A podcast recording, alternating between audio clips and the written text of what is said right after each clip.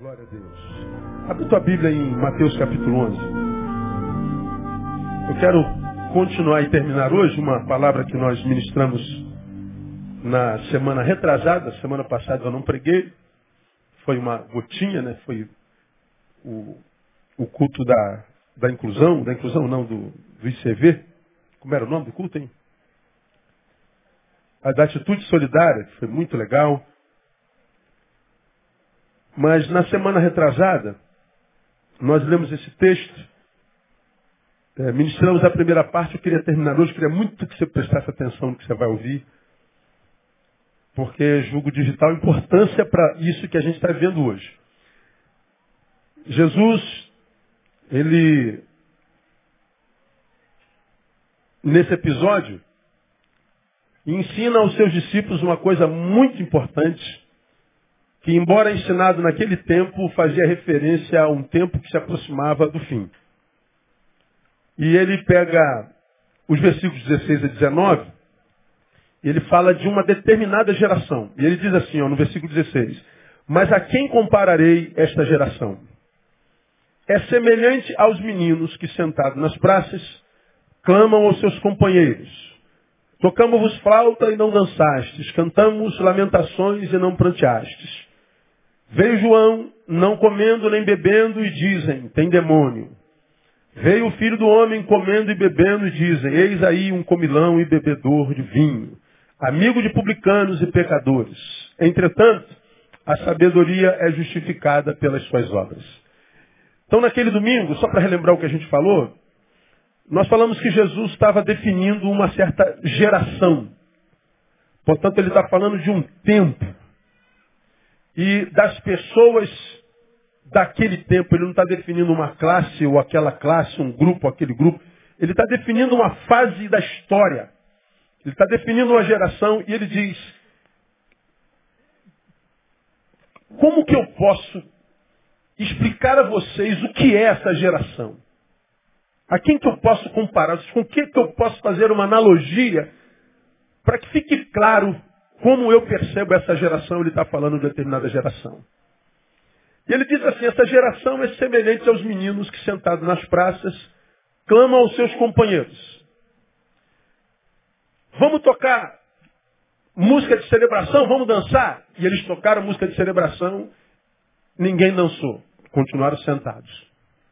Bom, então hoje não deve estar para alegria, há tempo para tudo, né? Então eles devem estar tristes. Então vamos cantar uma, uma lamentação, vamos cantar é, uma música bem triste, vamos cantar Pablo, né?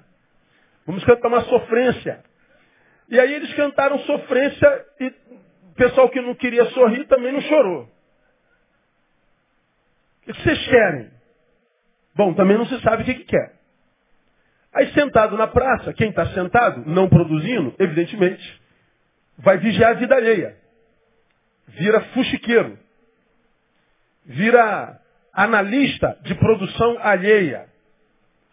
E aí, eles sentados, porque não estão vivendo, olham para João o Batista e dizem assim, é, João não come nem bebe. E quando come, come gafanhoto e mel. Esse cara tem demônio, João Batista é um demoniado. Eles estão sentados na praça analisando aquele que veio como Elias, e ele diz, esse cara é endemoniado. Aí vem Jesus, diferente de João, que comia e bebia, ele fala, esse cara é glutão, bebedor de vinho, publicano, amigo de pecadores e publicano. Aí você fala, pô, se o cara não come e não bebe, é demoniado, é endemoniado. Se o cara come e bebe, é glutão. Se a gente fala para você dançar, você não dança, você não se alegra. Se toca, você se entristecer, você se entristece. Vocês querem o quê? Eles também não sabem. Jesus está falando de quê? Ele fala de, uma, de um tempo onde a insatisfação seria crônica onde o homem daquela geração seria incapaz de se satisfazer nos seus anseios interiores. Ele fala de uma geração em que nada, absolutamente nada que se fizesse,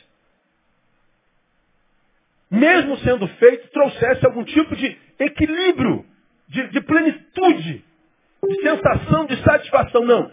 Ele fala de um tempo onde o homem seria um insatisfeito crônico, um infeliz crônico, um vazio crônico. E a analogia que Jesus usa é brilhante. Jesus é brilhante. ele usa a analogia de crianças na praça. Você se lembra que eu preguei sobre isso? Criança na praça está fazendo o quê? Não ouvi? Brincando. As crianças na praça de Jesus estão sentadas. Criança numa praça sentada só pode ser uma criança doente. E Jesus usa a figura, essa figura forte de uma criança, ou de crianças sentadas na praça. Crianças doentes, ele diz, olha, é o que vocês são. Para mim, é a nossa geração. Nada, absolutamente nada, faz com que o ser dessa geração se sinta feliz. Tudo faz com que ele produza alguma, algum tipo de opinião que não foi pedida e opinião contrária. É impressionante como todos se metem na vida de todos. E sempre para mostrar o que não presta.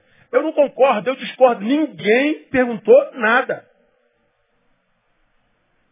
E o nosso discordar transforma a gente, como eu falei no início, num caminho do mal.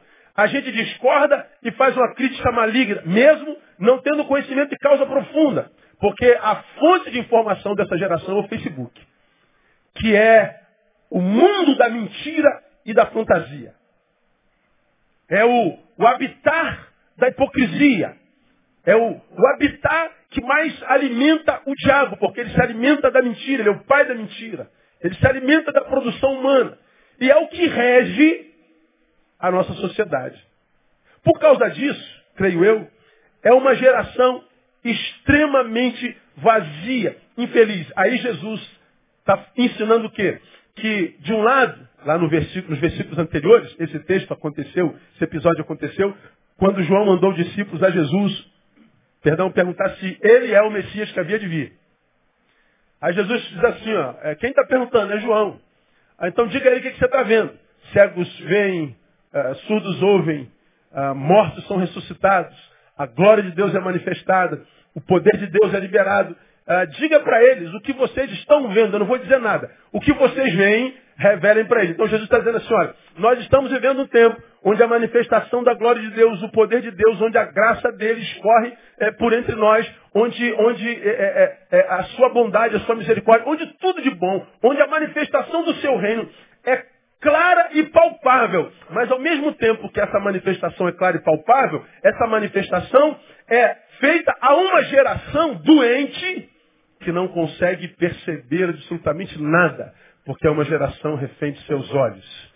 É uma geração que nada do que ouve faz sorrir, que nada do que ouve faz cantar, de que nada do que ouve faz chorar ou ser tocado na sua sensibilidade, porque ela não existe mais, nada do que ouve faz com que a gente se comova, principalmente a dor alheia. Então, uma geração que perdeu o ouvido. Então, é uma geração que é refém dos olhos. Uma geração que se transformou de ética em estética. E aí, porque só tem visão, não audição, é uma geração deficiente física ainda que veja, não percebe a manifestação do reino de Deus. Quando nós não percebemos a manifestação de Deus, nós imaginamos que Deus não está se manifestando.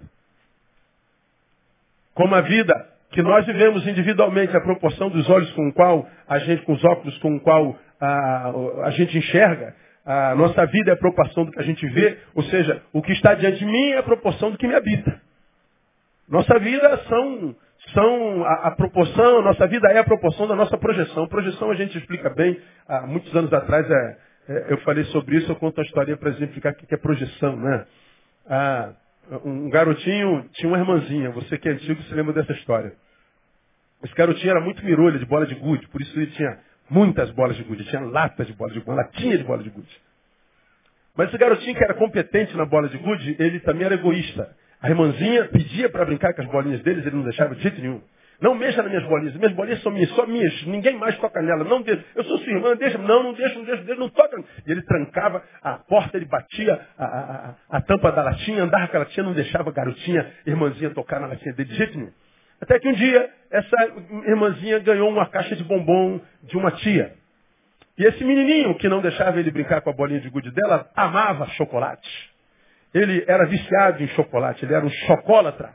E a irmãzinha é, chegou em casa com um, uma caixinha cheia de bombom e ele chega com a latinha cheia de bola de gude. Aí ele quando vê a irmãzinha com a caixinha cheia de bombom, ele que ama chocolate, o que, que ele fez? Me digam. Pediu chocolate. Mana, amada, querida do meu coração. Dá um chocolate pro mano. Qual foi a resposta dela? É, como é você sabe? Né? Então, não, não dou. Eu não dou, não dou e não dou. Poxa, você é minha irmã. E você sabe que eu amo chocolate. Eu sou sua irmã, mas eu não vou te dar chocolate. Por que você não vai me dar? Porque você nunca me deu uma bolinha. Já é a projeção. Eu faço contigo o que você faz comigo. Eu sou para você o que você é para mim. Eu sou o teu reflexo. Aí ela entrou e ele ficou frustrado lá de fora do quarto. E falou, puxa vida, eu tenho que comer o chocolate daquele, eu tenho, eu tenho, eu tenho, eu quero muito chocolate, eu preciso de chocolate.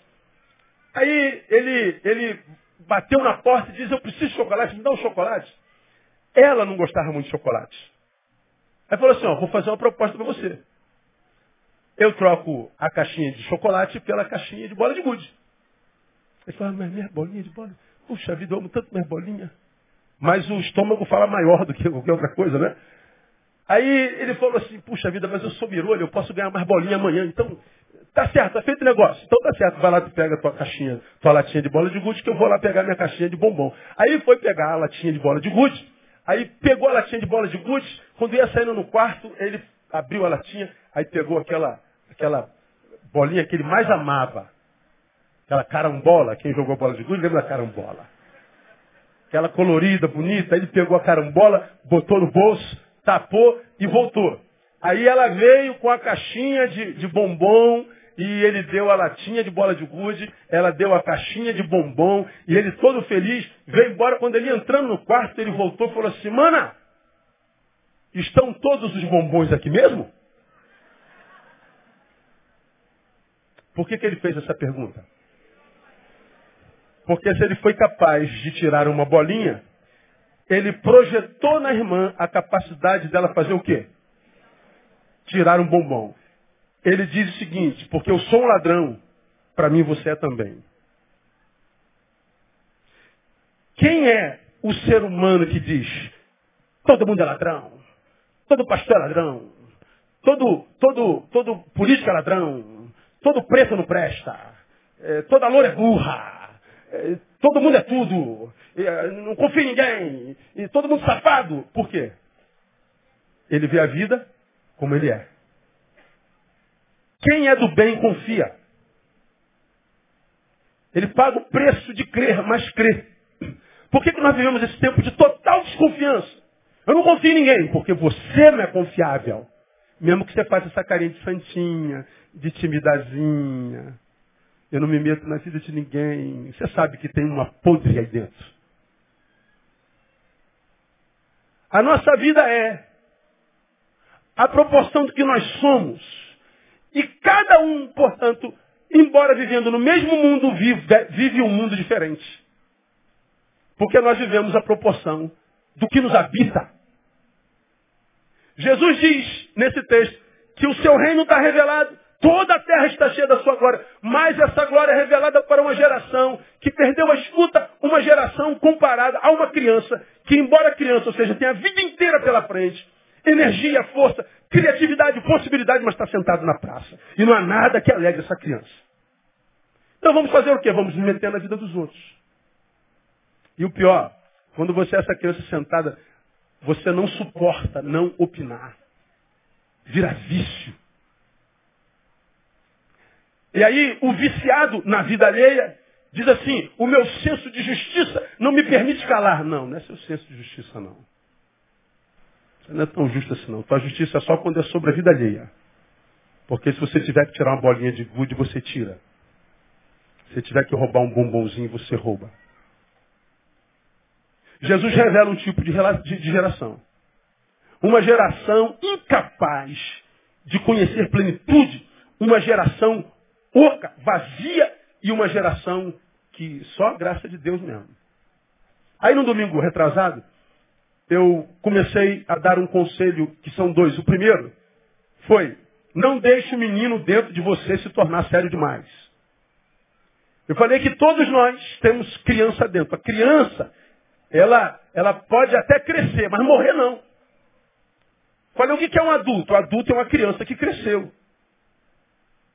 E uma criança que cresceu é uma criança que vê a vida do, um ponto de vista mais alto. Então, ele tem um poder de, de discernimento. É como quem está no primeiro andar olhando para o horizonte. O adulto subiu para o décimo andar. Do décimo andar, embora a gente olhe para o mesmo horizonte, a gente vê muito mais longe. Então, a, o, o adulto é uma criança que cresceu. Crescer sim, mas morrer não. E nós falamos que nós vivemos num tempo onde meninos morreram dentro de nós. E nos tornamos pessoas incapazes de, de, viver plenitude, mesmo que essa capacidade esteja diante de nós. Aí nós vemos uma geração extremamente autossabotadora, vive autossabotagem o tempo inteiro, tem tudo para ser feliz e não consegue. Aí nós pregamos o, sermão há um mês atrás, é, é, quando o tudo não basta. O sujeito tem tudo para ser feliz, mas o tudo não basta. Precisa de algo mais. O que, que a gente precisa além do tudo? Meu irmão, não existe além do tudo. Tudo tem limite quando nós somos seres limitados. Se você não conseguiu ser feliz no tudo, o que sobra após isso é angústia, frustração. É sentar na praça, porque nós matamos o menino. Aí falei naquele sermão, como é que as crianças ficam sérias demais? Por que, que as crianças em nós é, ficam sisudas, infelizes. Quando é que essa criança fica séria? Quando o seu ninho é habitado por uma família doente. Aí nós falamos sobre família. Não adianta, você pode ir em qualquer praça, você pode ir na praça do, do Jardim Novo aqui.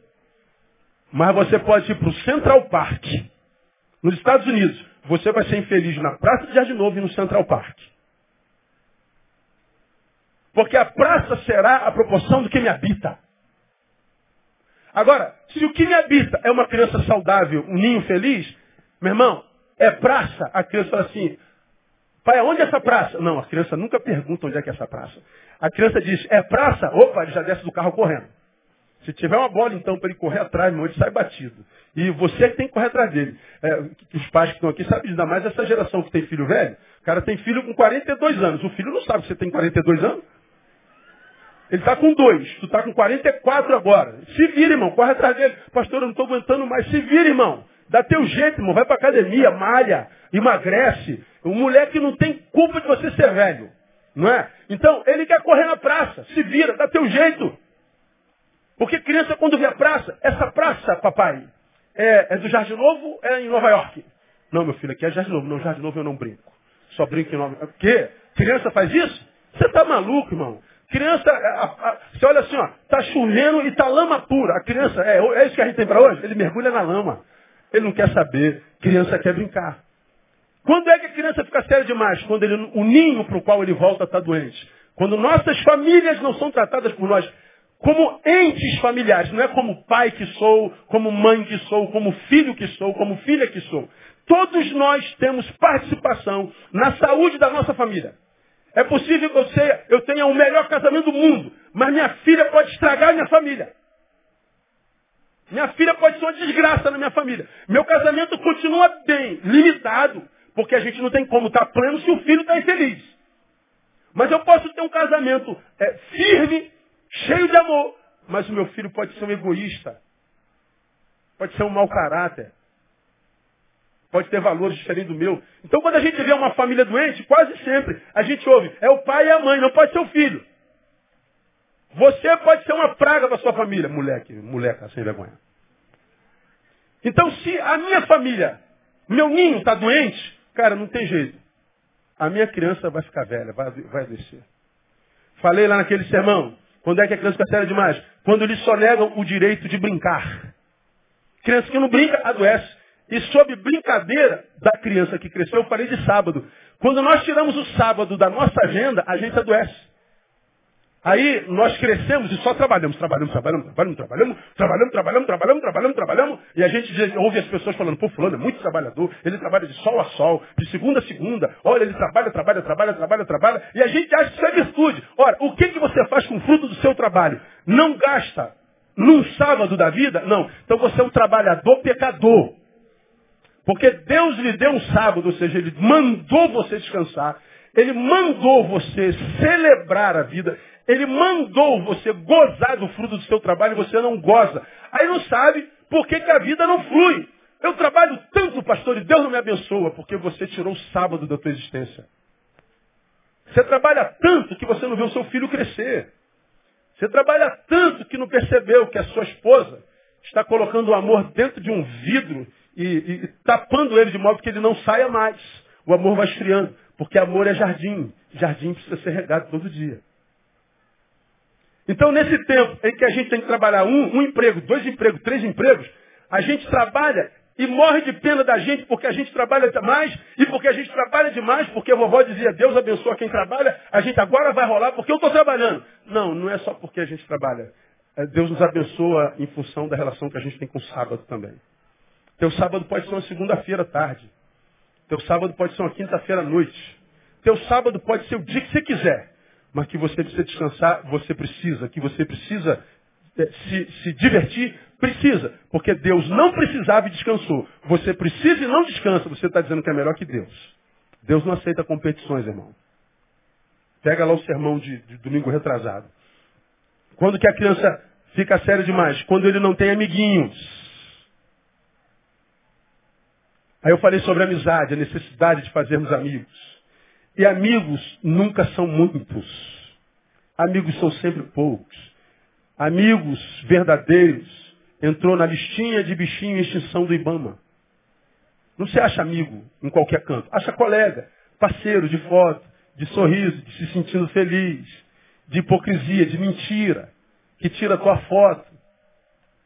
Mas amigo que é amigo nos aproxima de Deus, nos aproxima do Pai. Nos manda para casa. Não vou falar mais sobre isso. Quando é que a criança se torna séria demais? Quando não lhe dão responsabilidades e limites. Aí é aquela criança que na vida só tem sábado. Pô, cadê segunda, terça, quarta, quinta e sexta? Não trabalha não, miserável? Você não estuda não? Você não lava banheiro não? Você não lava prato? Você existe para quê? Você produz o quê? O que, que te faz ter o direito de consumir o oxigênio da terra? Não, pastor, eu sou filho do rei. Crianças que não têm limite. Eu estava, quinta-feira eu estava em. Cara, eu nunca lembro, impressionante. Maringá e no dia seguinte eu estava em Vila Velha. Aí Maringá eu estava lá no Vocari, num, num, evento que tem lá, 1.200 jovens inscritos. Aí eu estava sentado com um casal de pais, uma criança. Depois que eu preguei, pastor, precisamos falar com o senhor. Fiquei sentado lá no meio da massa. E a gente sentou no chão, no meio de Aí o moleque não parava, meu Deus do céu, o moleque não parava. E a mãe querendo falar, mas eh, segurava, apertava, senta, falava duas palavras, três com ele e, e tal. Um diálogo de cinco minutos passou para 35, né? Porque ela não conseguia acabar uma frase. Aí eu falei assim, irmã, vamos fazer o seguinte, quando a senhora se resolver com seu filho, aí a senhora me, me chama, eu estou por aí.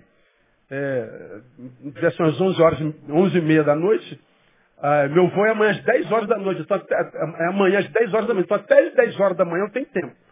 Então, veja que a senhora faz com seu filho e a gente então a, a conversa. Ela falou, ah, pastor, é verdade. Então eu vou tentar fazê-lo dormir, que, que é muito difícil, porque com ele não dá para a gente fazer nada. Tá bom, acabou o papo. Não havia mais. Aí, como diz a psicanálise, né, quando a criança chega, chegou a Vossa Majestade, o bebê. A criança domina o casal, a criança domina a casa. A criança não tem limite. A criança não ouve ordem. A criança não tem ninguém que impõe autoridade sobre ela. Pais frouxos, mães frouxas. Criança não tem limite. Quando a criança não tem limite, ela é tomada por uma autoridade que não lhe pertence. Poder em mãos erradas gera tiranos. E há crianças tiranas em famílias. Crianças monstros. Perambulando pelas ruas porque não tiveram limites. Então pega o sermão daquele dia porque foi importantíssimo. Mas o que Jesus quer comunicar com, com, com isso, além do que nós já acabamos de falar? Aprenda a responder as questões da vida com as emoções certas. certas. Aprenda a responder as questões da vida com as emoções certas. É o que Jesus está ensinando aqui. Como quem diz, olha, vamos cantar uma música aí, vamos dançar. É hora de quê na vida? De dançar? Então dança, irmão. É hora de cantar, cante. Acabou a brincadeira de dança, agora é hora de chorar. Está cantando o que agora? É, é, é, é sofrência, sofra, irmão. É, é hora de sofrer, então sofra. É hora de falar, fale, irmão. É hora de calar, cale, irmão. É hora de entrar, entra, irmão.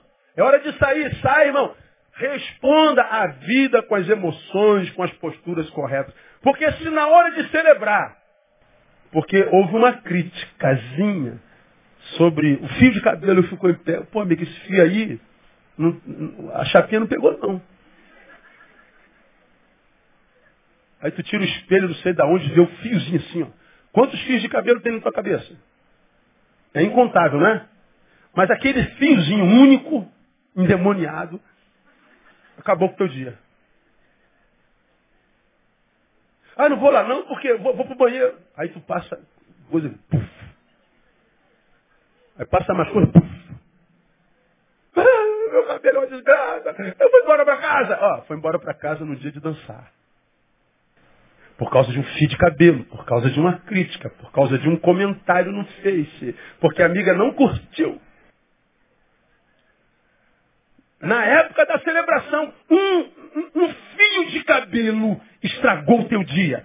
O que, que você fez, na verdade? Deixou de plantar uma semente. Desperdiçou um dia, pecou e deixou de plantar uma semente. Essa semente que você deixou de plantar na alegria ia gerar um pé de frutos de alegria. Esse pé de fruto de alegria, esse pé de alegria, ele só iria crescer daqui a alguns meses, anos. Depois, a terra é redonda, a gente passa no mesmo lugar o tempo, mesmo lugar o tempo inteiro. A vida é cíclica. Nunca cuspa no prato que você comeu, nunca cuspa para o alto, é, vai passando pela vida, vai semeando rosas, alegrias, amizades, porque de vez em quando ela faz a gente passar no mesmo lugar de volta e a gente colhe tudo o que plantou, não tem jeito. Então você aqui ó, deixou de plantar uma semente, um, um pé de alegria. Aí você vai a vida faz você voltar, você vai passar no mesmo lugar. E é possível que nesse mesmo lugar abata sobre a tua vida uma angústia infernal como nunca antes. Aquele pé de alegria que você deixou de plantar era o pé de alegria que no projeto de Deus, nesse tempo, já seria uma árvore que te alimentaria no tempo da angústia.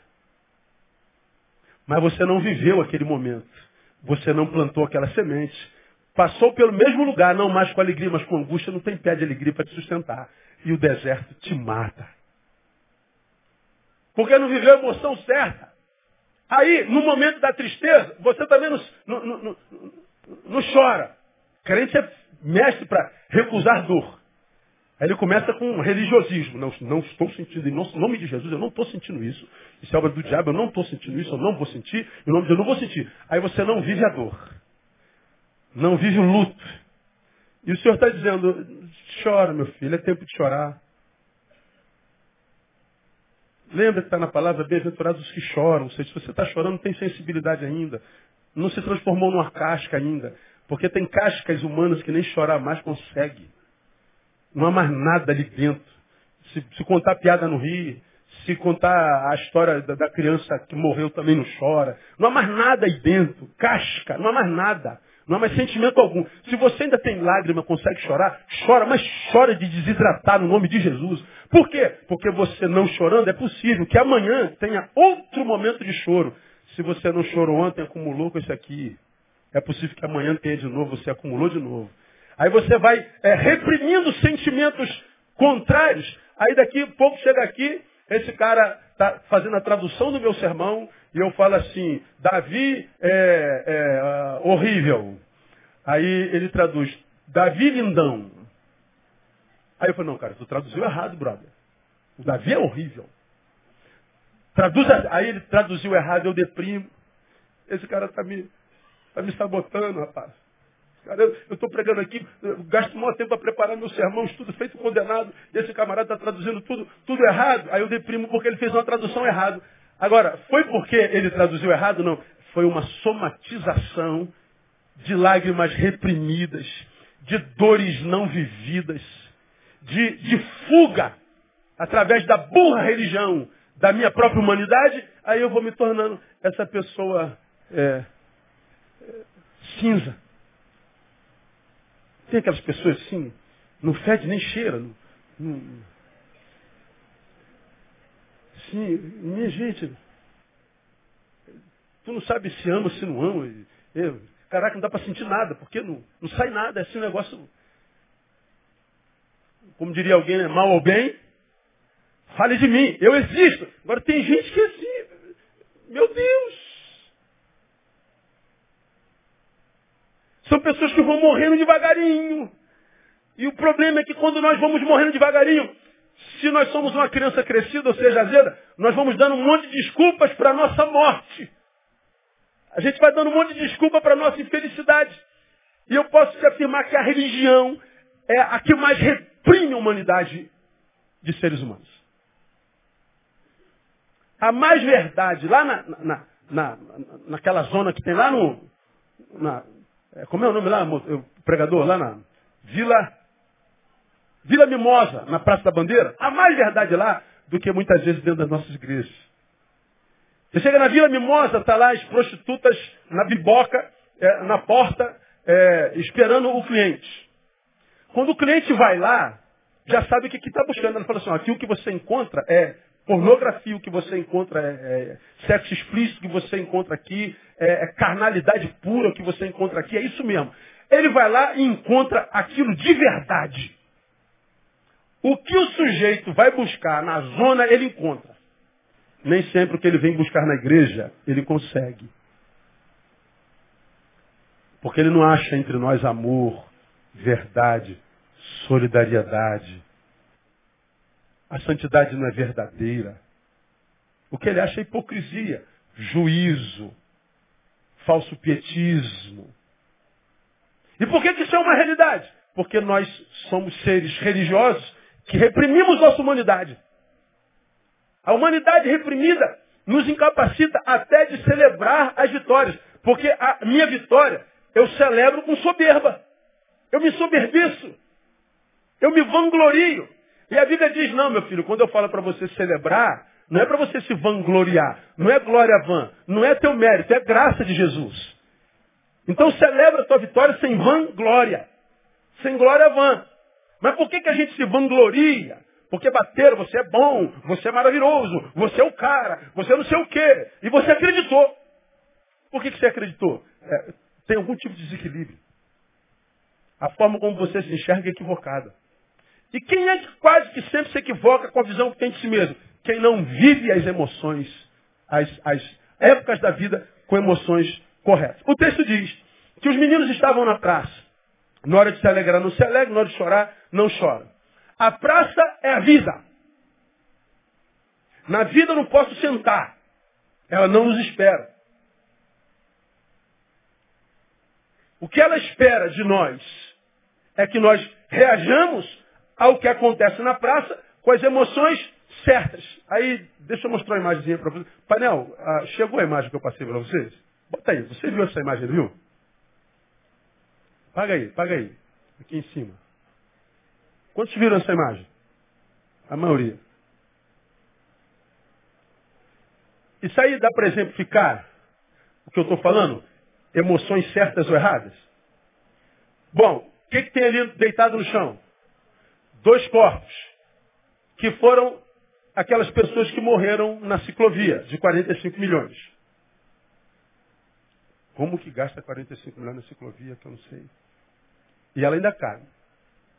Dois corpos resgatados. Estão lá dois corpos, dois semelhantes meus. Ao fundo, o que, que os irmãos de raça estão fazendo lá? Jogando futebol. Pô, cara, tem dois corpos aqui, chega pra cá, pô. Se bobear, faz deles golzinho. Dá pra fazer um golzinho no meio. Eu não precisaria sentar do lado para chorar aquele corpo. Tem quem chore por ele. Mas respeitar a dor. Acho que a gente podia fazer isso. Mas nós não temos mais ligações afetivas. Eu e você não temos nada a ver um com o outro mais. Está cada um vivendo a sua própria vida. Dane-se. Morra todo mundo. Eu quero o meu prazer hoje. E eu não vou abrir mão do meu altinho, porque tem dor de fundo aqui. Emoções erradas. Eu só peguei essa imagem para ilustrar porque ela está fresquinha. Aconteceu essa semana. Aí você vê em todas as mídias eletrônicas. Sociedade choca com a indiferença. Ué, de que sociedade eles são? Eles são nós. Ah, no Congresso só tem ladrão. Quem elegeu aquele Congresso? Nós. Eles são nós.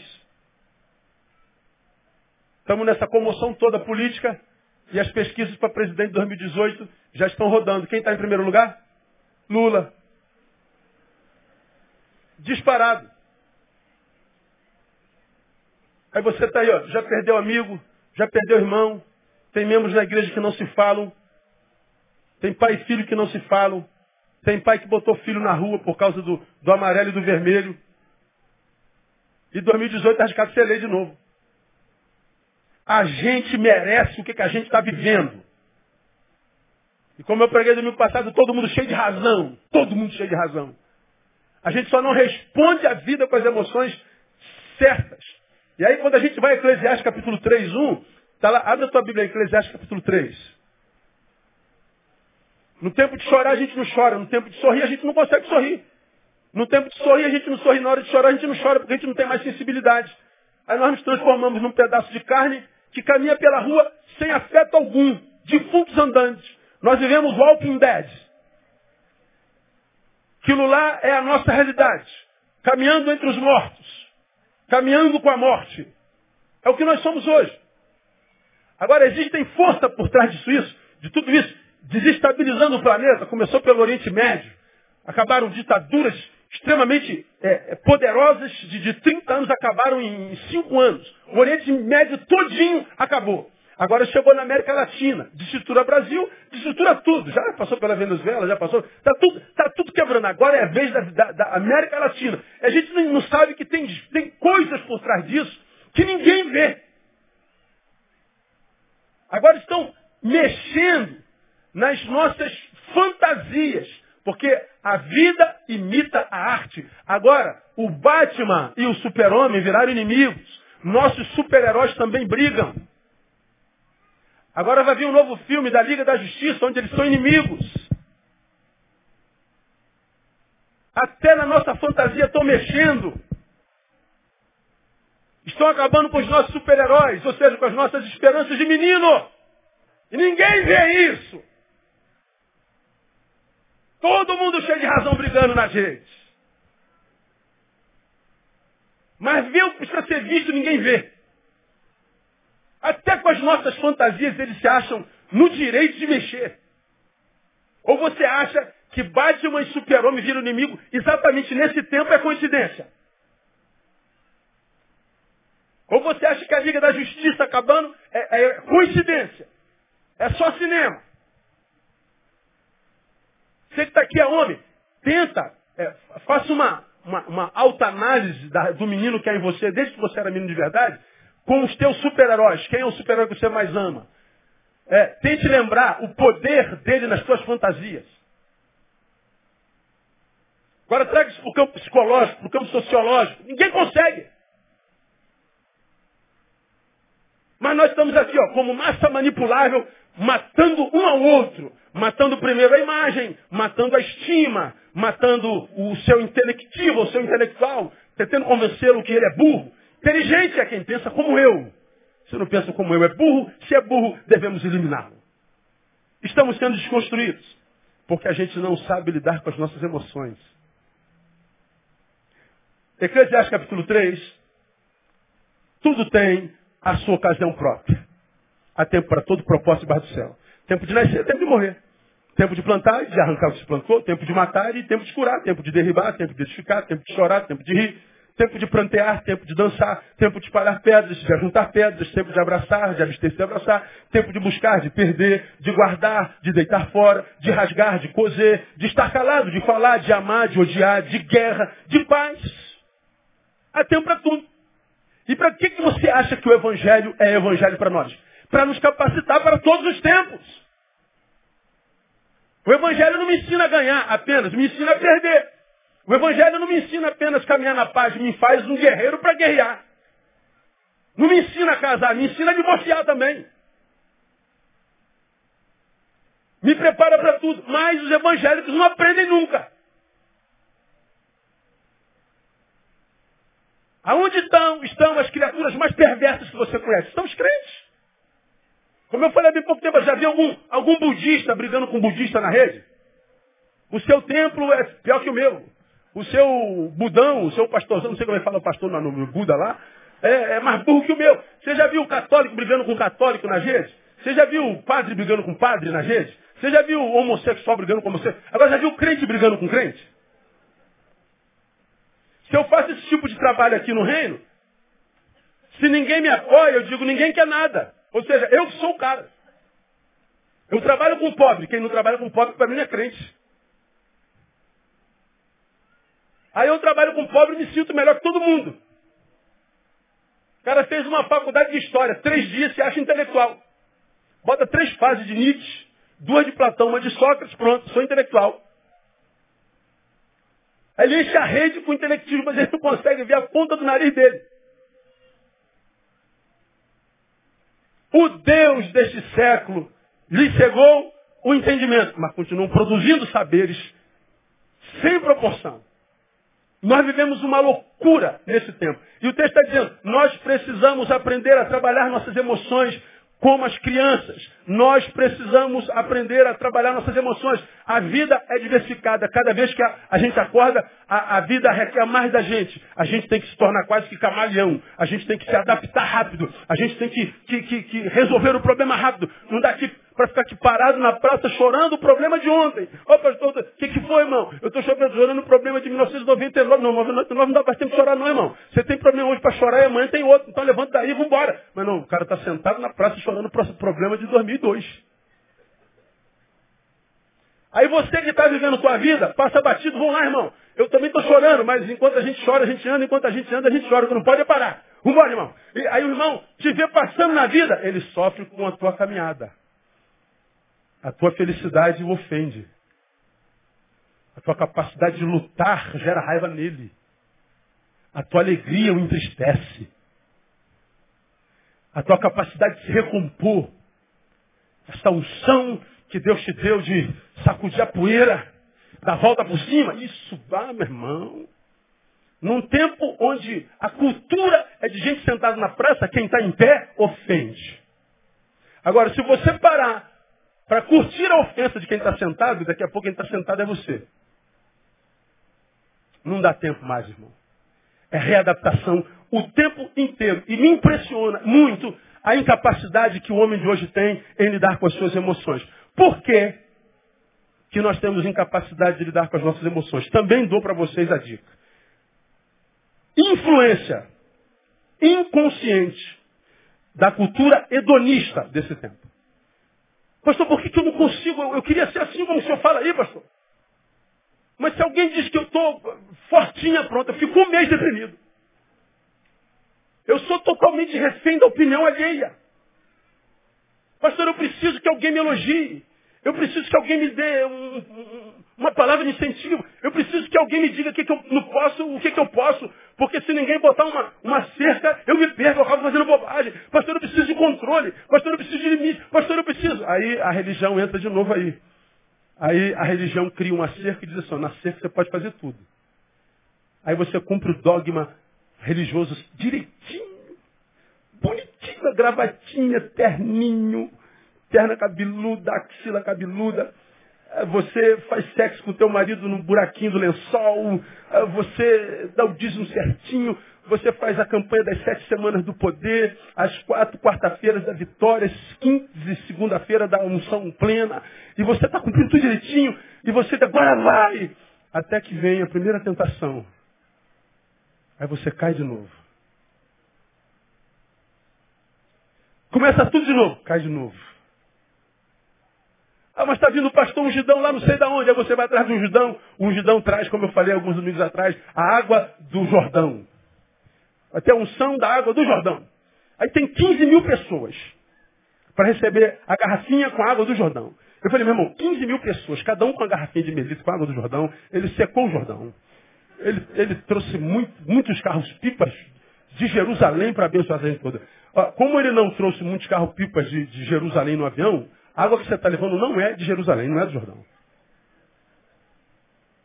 Mas por que, que a gente acredita? Porque é mais fácil me disciplinar, lutar contra a minha fraqueza, abrir mão do meu desejo, da minha vontade, dá trabalho demais. Isso requer disciplina. Eu prefiro milagre. Milagre não requer trabalho. Nós estamos nos auto-sabotando de novo. Isso é o quê? É hedonismo inconsciente. Ele faz por mim, meu pastor faz por mim, meu apóstolo faz por mim, a campanha faz por mim, a irmã do coque ora e faz por mim, o pastor de lá faz por mim, e eu? Não, eu, eu tenho fé. Tenho fé. É. Tem fé. Agora você que tem fé e participa disso tudo aí, responda para si, quem é beneficiado pela tua fé? Além de você.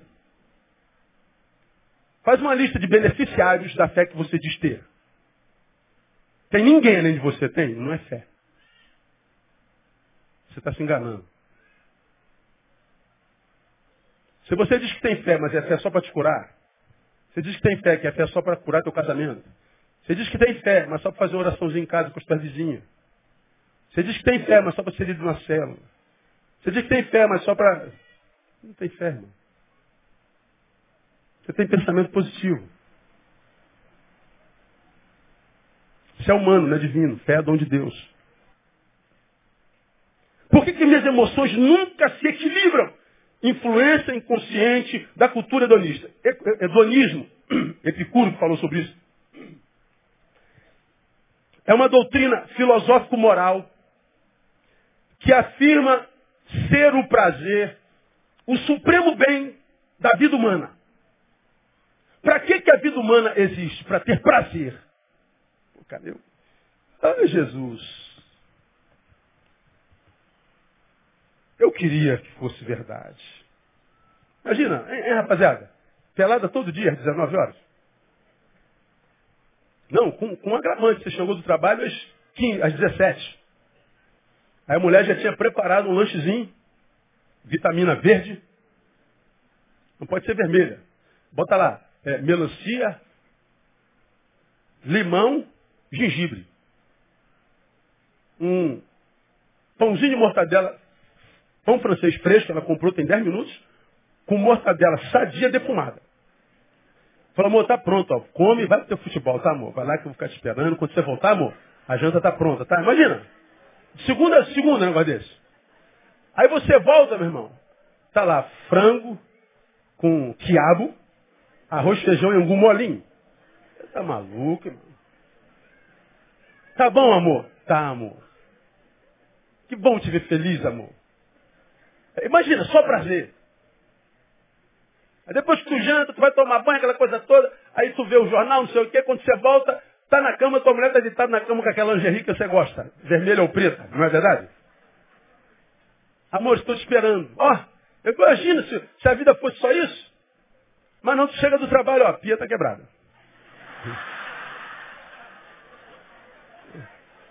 Acabou o gás. E tu chegou pensando no futebol. Ó, hoje não tem futebol não. Não, mas eu vou lá rápido. Não, não, não. Olha lá, tá vazando desde cedo. Não, vou jantar primeiro. Não, não deu tempo de fazer a janta. Eu estava com as crianças não sei onde. Faz, pega aquele, aquele frango que sobrou de domingo passado. Está lá no, na Tapeuer, no potinho da Tapeuer. O feijão está no potinho de, de, de, margarina. Você vai pensar que a margarina é feijão. Pô, cara, você vai voltar pro trabalho, cara. Não é possível, não é possível. Aí o cara, não, a gente pensa que a vida é só prazer. Hedonismo. Aí, é, essa influência, É uma influência que está em nós o tempo inteiro. A gente quer ter prazer. A gente está no trânsito. A gente quer prazer. Então o que, que a gente faz? A gente vai pelo acostamento. Cara, você vai piorar o trânsito, não interessa. Eu vou passar dois carros. Vou me sentir melhor. Eu quero me sentir melhor, mesmo que eu atrapalhe todo mundo. E atrapalhando todo mundo, eu me atrapalho. Mas o eu é que conta.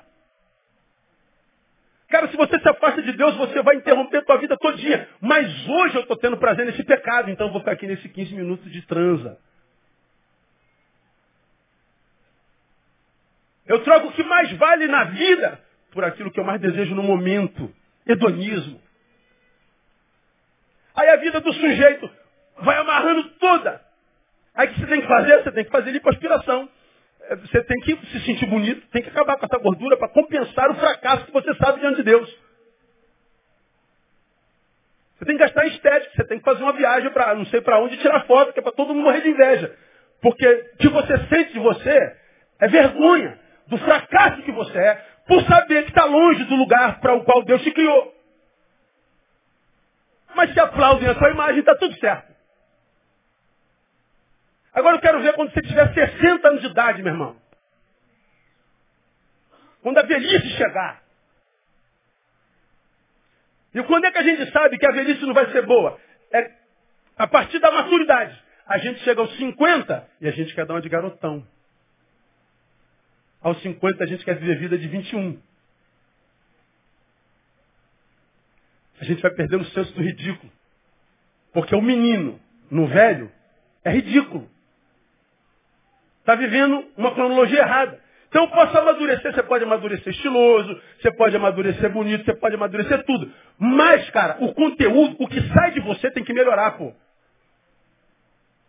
Vai lá malhar, vai, vai, faz o que você quiser. Mas o teu conteúdo tem que melhorar, você tem que produzir coisas melhores. Porque senão você continua atraindo garotinha, menininha, que vai ser sua filhinha, eh, menininhos, que vai ser, você vai ser a mulher dele, mulher mãe.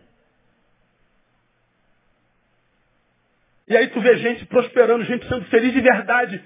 E você sendo essa mentira, sendo o diabo de si mesmo. Porque as emoções estão fora do lugar, a razão está fora do lugar. Hedonismo, prazer, prazer, prazer, prazer, prazer. A vida não é só prazer. Ah, o homem, enquanto ser natural, pauta sua vida espontaneamente. Isso é espontâneo. Isso faz parte da natureza. A gente pauta a nossa vida espontaneamente sobre dois pilares. Dois. Grave isso. Primeiro, pela procura do prazer. Segundo, pela fuga da dor. Isso é natural em nós. Nós queremos prazer e queremos dor. E fugimos da dor. Se vai doer, a gente. Mas tem dores que são inevitáveis, irmão. Às vezes o confronto é necessário. Às vezes é importante meter o dedo no carnegão, segura. Esse furúnculo tem que sair daqui, tem que tirar o canegão. Não tira só em cima, não, meu filho. Tem que mexer lá na raiz. Lembra na época que a gente tinha furúnculo toda, toda semana? E onde é que dá furúnculo na gente? Aí embaixo do braço, na virilha.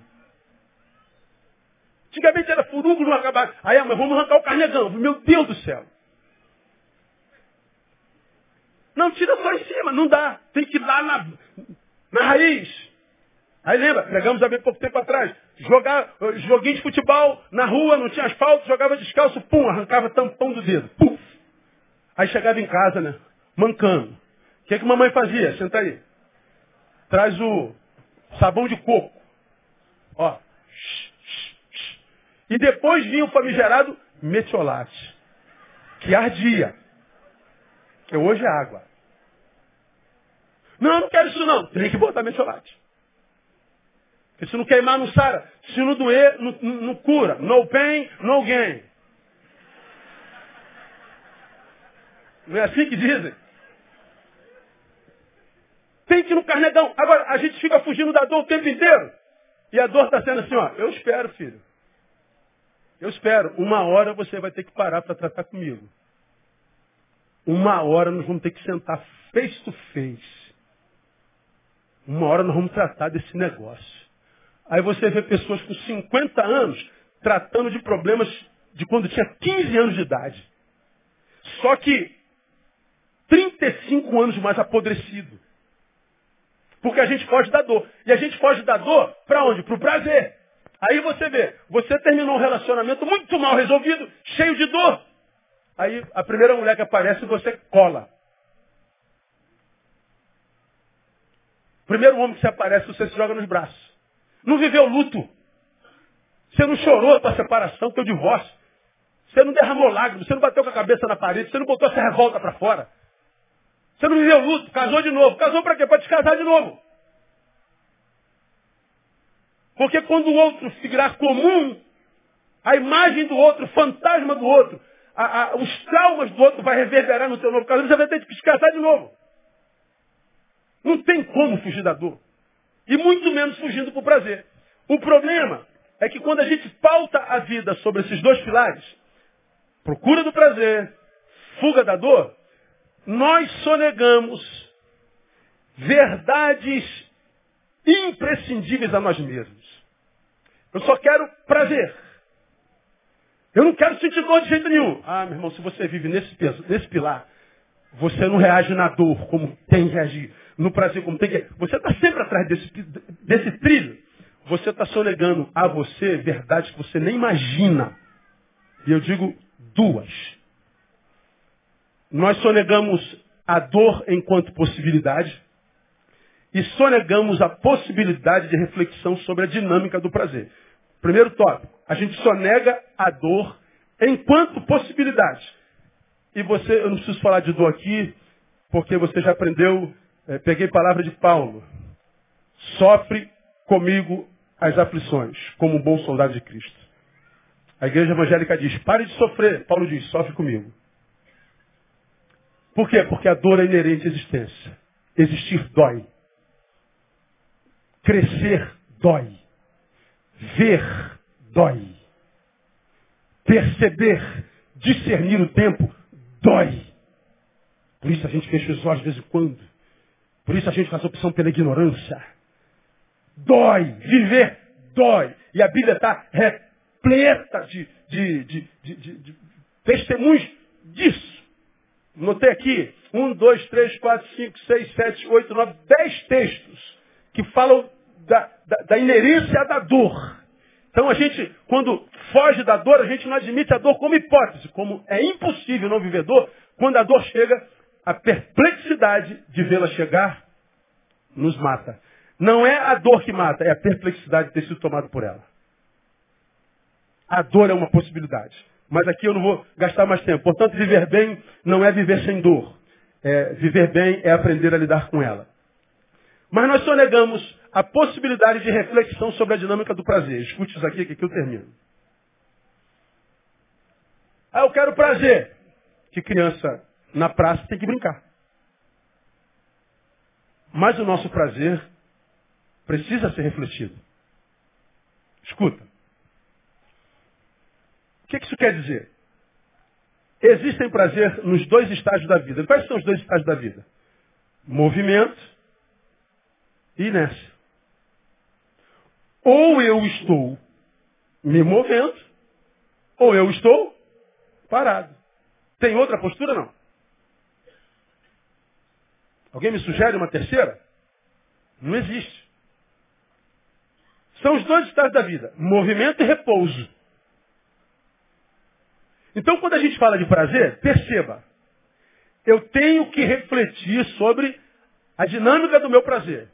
E entender, escute, que há prazer no movimento, mas tem que haver prazer no repouso também. Porque eu falei que criança que não tem sábado, que não tem prazer, adoece. Então, como eu não posso me movimentar a vida inteira sem repousar, e eu não posso repousar a vida inteira sem me movimentar, eu tenho, porque preciso de prazer e descanso, entender essas duas dinâmicas da vida, movimento e repouso. Se buscamos prazer apenas no movimento, escuta, repousar será um castigo. Se você determinar que felicidade ou prazer tem a ver com o que eu faço, com o que eu produzo, quando eu estou em movimento, Prazer é me movimentar, é onde eu vou, é o que eu faço, é quando eu estou produzindo. Meu prazer é isso. Ah, é? E quando você repousa? Não, não falei repousar não, pastor. Quem para pensa, quem pensa sofre. O repouso será um castigo. Logo, eu deixo de repousar. Me sonego o sábado. Se eu me movimento a vida inteira não cuido do meu repouso, eu adoeço e morro antes da morte chegar. Quanta gente trabalhadora morta. Gente boa, cara. Pastor fulano é muito trabalhador.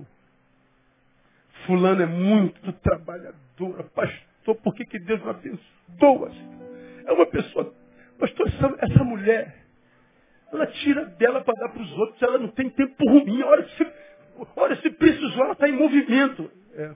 Quanta gente boa vivendo uma vida desgraçada. E você fala assim, Deus é injusto. Não, não é Deus que é injusto. É porque inconscientemente ela está influenciada pelo hedonismo. Como o prazer dela está no movimento, eu não repouso. Se eu não repouso, eu não vou me movimentar por muito tempo. Você já ouviu aqui? Quem quer fazer por muito tempo, tem que parar por algum tempo. Por isso existe o sábado. Se você não para por algum tempo, você vai fazer por muito menos tempo do que poderia fazer. Isso explica por que há tanta gente boa que está ferrada. Porque o prazer é só num, num, num, num pilar da vida, no trilho da vida, no movimento. Mas tem prazer no repouso. Agora, se buscarmos, por outro lado, prazer apenas no repouso, produzir será um castigo. Logo, deixarei de trabalhar. Tem gente, desses trabalhadores que produziram, não tiveram plenitude e nem longevidade. Ele para de produzir e se torna revoltado. Quer saber, eu não faço mais nada. Eu não ajudo mais ninguém. Quero saber mais, eu vou viver para mim. Ele repousa. Ele acha gozo no repouso. Acordar meio-dia, e ver televisão, comer pipoca, Coca-Cola, mamãe bancando tudo. Ele vem para a igreja, está vendo a igreja se movimentando geral. Ele não participa de nada. Ele está em estado de repouso. Ele vê o mundo pegando fogo. Ele não faz nada, ele está em estado de repouso. Está tanto tempo em estado de repouso que ele se torna inútil, inútil. E aí, ele ouve uma palavra como essa, ele talvez tente voltar ao movimento, às vezes não consegue mais. Como diz o Eclesiastes, adoece sem que haja possibilidade de cura. Se a minha alegria está no movimento, repousar será um castigo. Eu não repouso, adoeço e morro. Se minha alegria está no fazer nada, ou seja, no repouso, trabalhar, movimentar-me, será um castigo. Eu não me movimento. Eu adoeço e morro. Aonde que está a saúde? No equilíbrio. Eu me movimento enquanto prazer nisso, mas eu repouso enquanto prazer nisso. Eu tenho que ir fazer, mas eu tenho que cuidar do lugar para onde eu volto e não faço. Descanso. É onde eu não faço. É onde eu, eu, eu sou. Não é fazer, é estar. O que, que a gente vê na sociedade contemporânea? Porque a gente não consegue mais estar, repouso, a gente precisa buscar algo para fazer. Qual é boa de hoje? Qual é boa de hoje? O que a gente faz de hoje? O que a fazer hoje? Qual é o programa de hoje? Programa de hoje. Não, o programa hoje, filho, é ficar em casa. trocar uma ideia, vamos ver um filme. Não, você não consegue mais estar. Estar é uma angústia. Não, eu não sei ficar parado, pastor. Eu não sei ficar parado, pastor. Por quê? Por quê?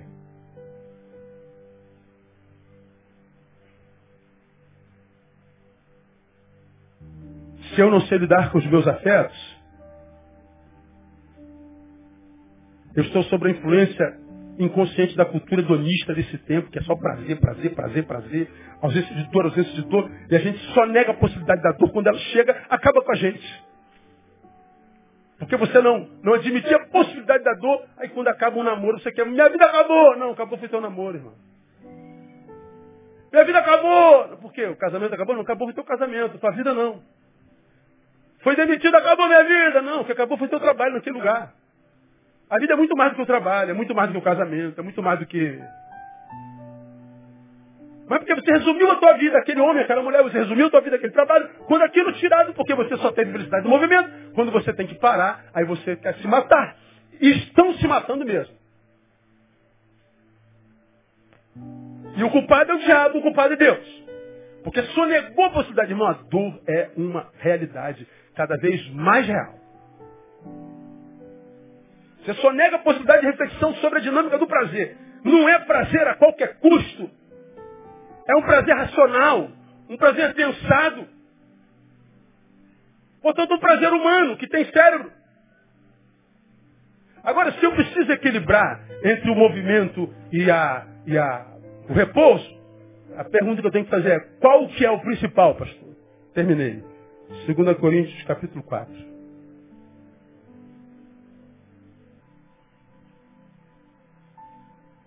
Verso 16. Olha o que está escrito aí. Por isso não desfalecemos. Mas, ainda que o nosso homem o quê? Exterior se esteja consumindo, o interior, contudo, diga, renova de dia em dia. Ele fala da nossa existência dicotômica.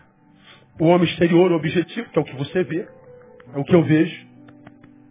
Esse aqui se consome mesmo. Hoje, você está mais próximo da morte do que ontem. Amanhã, você está mais próximo da morte do que ontem. Desde que nós nascemos, o que fazemos é caminhar em direção à morte. Todos nós estamos caminhando em direção à morte. Esse homem, desde que nasce, está desfalecendo. Mas ele está dizendo, olha, ainda que esse homem se desfaleça, o interior, aquele que foi gerado em nós quando nós nascemos em Cristo Jesus, ele está dizendo, esse pode virar um maracujá de gaveta. O que está dentro de você, não. Esse se renova. Todo dia, se você cuidar bem dele.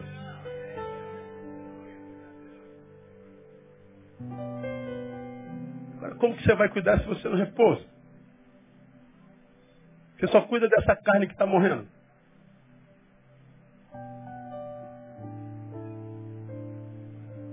Você só cuida desse corpo. Como que se não tem tempo para quietude, para reflexão? Como que a gente vai conhecer Deus? Como que a gente vai ser abençoado por Ele? Como que a gente vai sobreviver esse estado miserável que a gente está vivendo hoje? Como que a gente não vai ser vítima dessa, dessa geração, dessa sociedade louca, ensandecida, da qual você já é vítima, que você não consegue mais não opinar? Ninguém te perguntou nada, mas você dá a tua opinião. Não sabe nem o que está falando, mas você dá a tua opinião. Não contribui em nada, mas dá a tua opinião. Mas não para um minuto para entrar no teu quarto e refletir para quem sabe saber Deus, conhecer Deus, ainda que na palavra esteja dito, aquietai-vos. E sabei o quê? Que eu sou Deus. Eu só sei Deus na quietude. Eu não sei Deus na igreja, na campanha, no culto. Eu sei Deus na quietude. Eu preciso ter um tempo meu. Eu preciso ter uma relação melhor comigo. De modo que o, o meu eu não seja má companhia para mim mesmo. De modo que o meu eu saudável me seja boa companhia, a ponto de eu ter prazer em estar comigo sem ninguém. Para que comigo sem ninguém eu possa conhecer Deus, saber Deus. Porque senão ele continua só uma informaçãozinha, como é a informação para malditos crentes que eu conheço na minha vida. É só uma informação. Preciso saber Deus. Ele precisa entrar nas minhas entranhas, ele precisa correr na minha veia. Para que quando as filosofias, as teologias contrárias vierem, é só uma informaçãozinha. Oh, a filosofia diz que ele não existe. A teologia descobriu que ele também não existe. Oh, oh, oh. Ah, vai te catar, irmão. Está falando do quê? Você está falando desse Deus ideia. Não estou falando de Deus ideia, estou falando de Deus experiência, pô. Trago no corpo a marca dele. Trago na alma a sua tatuagem. Vem me falar de, de Deus ideia. Esse Deus que você está falando não existe mesmo não, pô. Agora não vem falar do meu, pô. Agora, vivemos uma fé onde tudo gera dúvida. Será que Deus é bom? Será que Deus está me ouvindo? Deus é justo. Ah.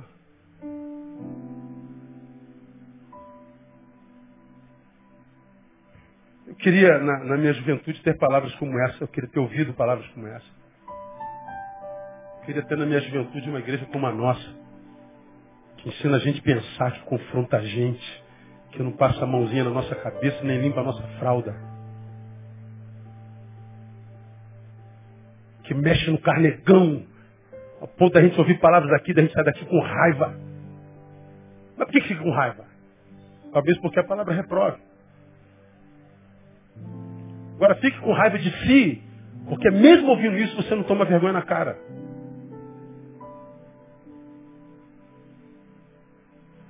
Tá aí, ó. Essa geração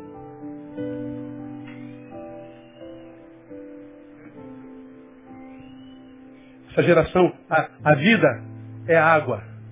Joga na minha mão. Vou tentar segurar minha vida. Olha o que, que a vida faz, ó. Ela escorre pela minha mão. Eu não consigo reter a vida que Deus me deu. Meu Deus, minha vida! A minha vida foi embora. Minha vida foi embora. E quem é o culpado disso? Eu? Sou culpado da tua vida? Você que é culpado da minha vida ter escorrido pela minha mão? Ah, não pode ser, pô. Vida é minha. Foi eu. Nós somos cristãos, temos 80 anos de vida, cara. Depois disso é canseiro, enfado e depois é juízo. Esse ano eu faço 50, eu tenho mais passado do que futuro. Significa o quê? Que a maturidade nos é dada para a gente desperdiçar menos vida. A criança precisa ser mantida, mas ela precisa crescer. Porque se ela não cresce, ou se torna sério demais, eu sento na praça e viro filósofo, viro teólogo, viro intelectual. Analisando as falas alheias, os sermões alheios, as posturas alheias, mas sentado na praça. Vivemos uma teologia de teólogos que não tem calo na mão. Vivemos um tempo de filósofos que não tem calo na mão, não trabalham. Não tem história para contar. Tem discurso bonito. Mas história não tem. Meu irmão amado, minha ovelha amada, minha ovelha amada, minha ovelha amada.